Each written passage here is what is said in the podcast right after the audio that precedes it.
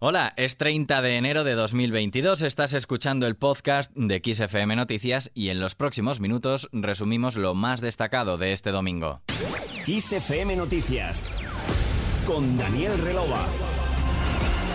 Dos semanas quedan para las elecciones de Castilla y León. Esta mañana la Junta Electoral determinó que el candidato de Ciudadanos, Francisco Igea, tras su positivo en coronavirus, participará en el debate organizado por Radio Televisión Española de forma telemática. Y mientras, en Ávila, el candidato popular y el presidente nacional del partido, Alfonso Fernández Mañueco y Pablo Casado, han coincidido en el mitin con proclamas contra Pedro Sánchez y con la contradicción que ven en Vox, pero también contra su escisión abulense por Ávila y el cantonalismo y localismo que según él representa y que preocupa en las filas populares. Escuchamos a Casado.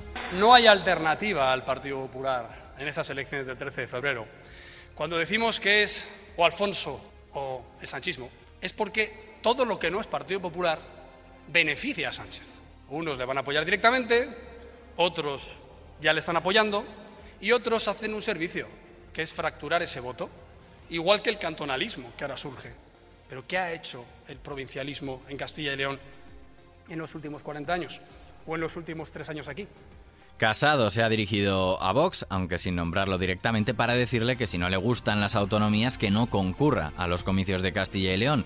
En sus referencias al partido de Santiago Abascal, Casado ha defendido a la Unión Europea y a políticas como la política agraria común, al tiempo que ha criticado también que Vox se abstuvo en la votación sobre el reparto de fondos. Por su parte, en Soria, Abascal ha advertido que los votos y los escaños conseguidos por su formación no se regalarán a nadie que frustre la alternativa y un cambio de rumbo radical en las políticas que se realizan en Castilla y León. En su discurso, Santiago Abascal ha aprovechado también para acusar al Partido Popular de engañar en los pactos como en Andalucía. El candidato del PSOE, Luis Tudanca, ha estado arropado por la ex vicepresidenta del gobierno, Carmen Calvo, en Medina del Campo. Los socialistas se rebelan contra la idea de que el PP sea la primera fuerza de la derecha en Europa que siente a la extrema derecha en las instituciones. Y desde el municipio segoviano de El Espinar, la vicesecretaria del PSOE, Adriana Lastra, ha acusado al PP de Castilla y León de querer negociar y mercadear con los derechos de las mujeres. Quería estar aquí acompañando a a mis compañeras y amigas, precisamente porque el Espinar es el ejemplo de lo que el Partido Popular en Castilla y León quiere hacer, porque quiere negociar, quiere mercadear con los derechos de las mujeres, porque no le importa lo que están sufriendo las mujeres en esta tierra, porque niegan la violencia de género, porque niegan la violencia sexual, Lastra se refería de esta forma a lo ocurrido precisamente en esta localidad segoviana, donde el PSOE ganó las elecciones municipales pero acabó gobernando el PP junto con Ciudadanos y Vox y esta última terminó ocupando la Concejalía de Igualdad. Dejamos el terreno político. Hoy hemos vivido un nuevo y brillante capítulo en la historia del deporte español. Rafa Nadal ha conquistado el abierto de Australia, primer gran slam de la temporada, después de remontar y vencer en una histórica final al ruso Danil Medvedev. Una victoria que le otorga su vigésimo primer grande y que le encumbra como el tenista masculino más grande de todos los tiempos. El tenista desveló que su victoria, eh, tras remontar dos sets en contra, significó el triunfo más inesperado y uno de los más emocionantes de su carrera. Y ya tenemos canción para Eurovisión 2022.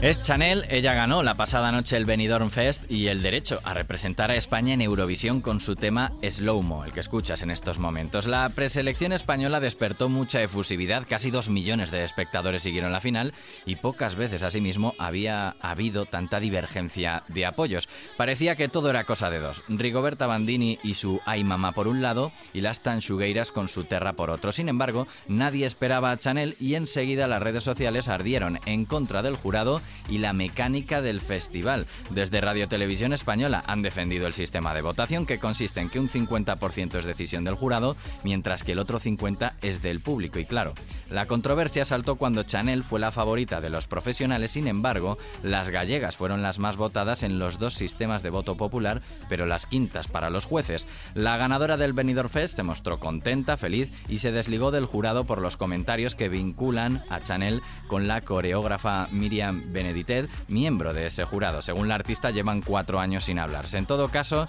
parece que esto no va a quedar aquí y la polémica va a llegar incluso hasta el Congreso de los Diputados. Y es que la formación Galicia en Común llevará a la Cámara Baja lo que considera falta de transparencia de las votaciones. Aquí hay jaleo. Aquí lo dejamos. Suscríbete al podcast de XFM Noticias y ya sabes que la información continúa puntual y actualizada en los boletines horarios en tu radio, en XFM. Hasta la próxima.